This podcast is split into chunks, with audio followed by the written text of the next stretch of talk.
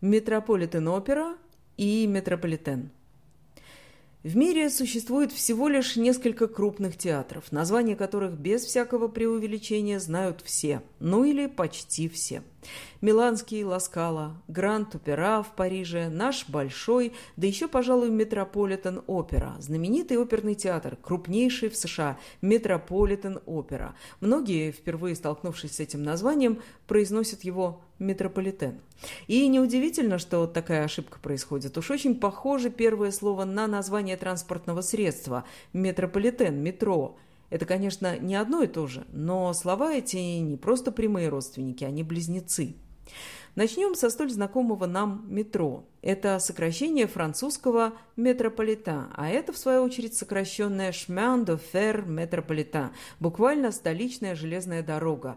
А метрополита в данном случае прилагательное «столичный». Теперь о том, что такое метрополия. От греческого «метрополис», образованного двумя словами «метр» – мать и «полис» – город.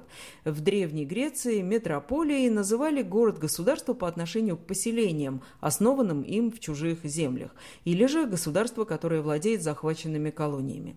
Казалось бы, к театру это отношение не имеет.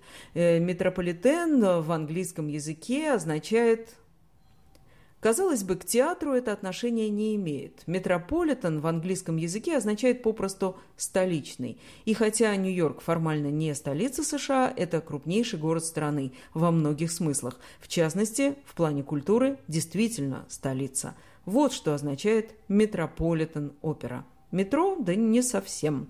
А вот слово «опера» произносится совсем по-русски, то есть «опера». Не путать с французским театром «Гранд-опера».